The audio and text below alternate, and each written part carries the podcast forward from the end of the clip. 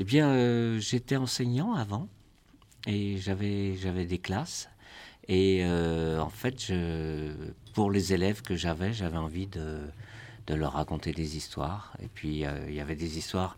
La littérature de jeunesse à l'époque n'était pas comme aujourd'hui. Beau, il y en avait beaucoup moins.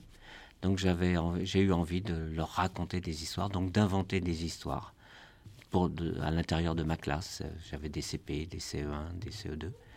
Donc, euh, c'est comme ça que c'est venu. Et puis après. euh, c'est devenu un métier et en 2005, j'ai quitté l'éducation nationale pour être compteur euh, professionnel.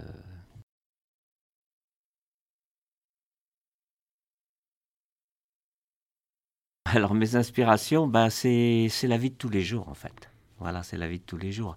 C'est par exemple, j'ai toute une série de livres qui s'appelle My Lady, la petite sorcière qui ne fait que des bêtises.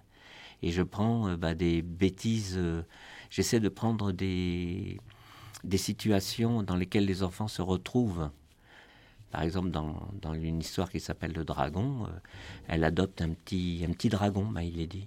Donc elle l'adopte, il est tout petit, il est mignon comme tout, le mignon, mignon, mignon, mignon.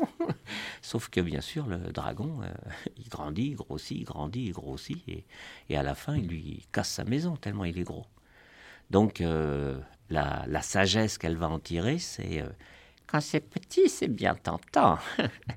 Mais quand c'est grand, c'est encombrant. voilà.